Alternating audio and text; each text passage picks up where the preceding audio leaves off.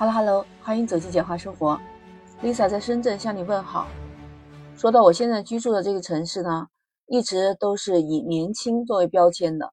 真的，在深圳这个地方，基本上你是看不到一些什么古老的建筑。但是我们这座城市真的没有文化底蕴吗？其实不是的。我跟你说，平时我在深圳除了上班啊，只要有空闲的时候啊，有时候会找一找这种，就是有一点文化底蕴的。但它可能不太出名，就比较少人知道的地方。当然了，这地方都是要慢慢寻找的。就好像以前我去到赤湾那边有一个左炮台、右炮台，其实一直都知道有左右炮台，但是我们一直去的只有左炮台。可能那个时候的右炮台已经全部被毁灭了。其实当时我去到左炮台啊，那个地方的这个山的这个风貌啊，就让我觉得很吃惊，而且啊。那个是一个小南山的顶上，左炮台呢，它有一个呃文物保护的一块匾，说了左炮台的历史，然后它也是一个爱国主义教育基地吧。其实真正的我们能看到左炮台的东西只有什么呢？就是只有一个还在保护着的，就是以前的那种土墟吧，就是以前的士兵在炮台里面居住的时候，他们不是修的营地吗？那已经保护起来的就只有那一堆夯的土，嗯，看不到，它是用玻璃幕墙隔开的。再就是最顶上有一个炮弹吧，那是已经是废弃了的。当然呢，我站在那个上面的时候啊，就是有一点，呃，没有一览众山小，但是它也是一个小山顶上，能够直接看到对面的伶仃洋还有赤湾码头。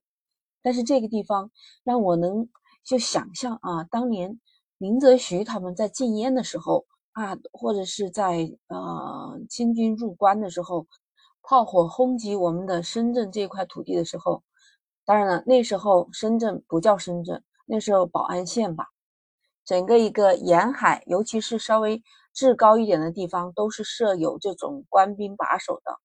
我就站在那个炮台上，我就想象那个时候的。人们为了抵御侵略者啊，就是真的特不容易。那个地方真的很艰苦，我觉得什么都没有，好简陋。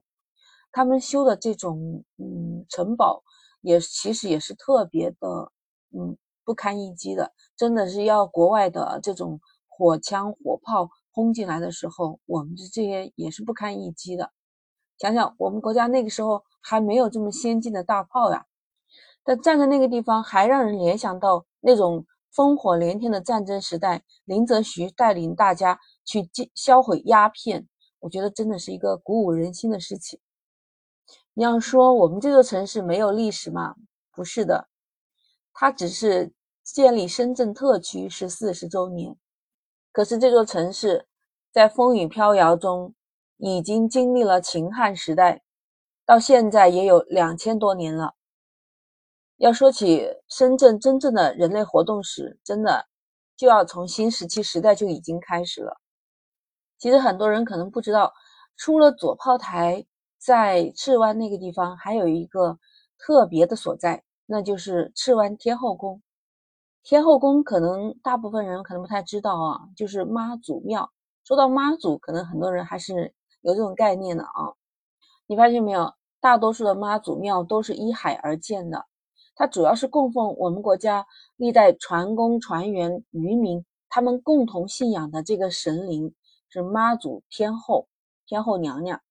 我记得我第一次到天后宫的时候啊，嗯，是一个傍晚了，当时可能玩了一天，哎，慢慢的回来的时候，哎，发现这里还有一个天后庙，然后从来没有进去过，我们也不太知道这种渔民的天后娘娘的文化。当时进店呢，店里面。大殿里面也是很安静的，可能他马上就要关门了吧。然后他那个地理位置呢，嗯，算是比较偏，但是有公交车的。那个地方呢是在小南山底下。其实这个天后庙啊是建于宋代的，后来是在明朝和清朝两次修缮以后规模大了一些，一共有建筑十处，房屋有一百多间。正对着天后宫的大门的时候，还是觉得它很气派的。那个门呢，就是朱门嘛，就红色的那种大门，嗯，蛮有气派的，啊，屋角啊都是弯翘的那种古代建筑嘛。我跟你讲啊，因为平时看多了高楼大厦，突然发现，在这么一个僻静的角落里面，还有这么一个安静的庙宇，它也不是特别张扬啊，什么呃门可罗雀的，天天有什么朝拜的。这个庙宇真的很特别，没什么人，很安静，但是能看得出来，凡是进来的人都很虔诚，感觉那种被岁月洗礼之后，它还依旧辉煌的那种感觉，真的，它就是。里面讲了一个传说嘛，说是当时，呃，文天祥啊，他们就是送祖嘛，然后就妈祖娘娘就显灵了，所以当时就在了这个位置修建了这所妈祖庙，他们就叫天后宫嘛。我觉得真正有需要有祭拜的人，他们会经常过来祭拜，就是像祭祖那样的。你都知道啊，深圳以前不都是一个小渔村嘛？所以，以打鱼出海为生的人，他们真的会对天后娘娘真的是顶礼膜拜这种。所以，我觉得如果你喜欢这样文化的这种氛围，可以去找一下这个南山赤湾的天后宫。我觉得家里有小朋友的，可以带着孩子啊，在天气晴朗的时候到那个地方去参观一下。它也承载着深圳几千年来的历史文化。那我们既可以就近游玩，又了解了深圳的历史文化，还有它这种为数不多保存下来的古式建筑，真的是一个不错的选择。那 Lisa 今天的推荐就到这儿啦。如果你还有其他更好玩的地方，或者有关于妈祖的传说，也可以给我留言。那我们下期再见，拜拜。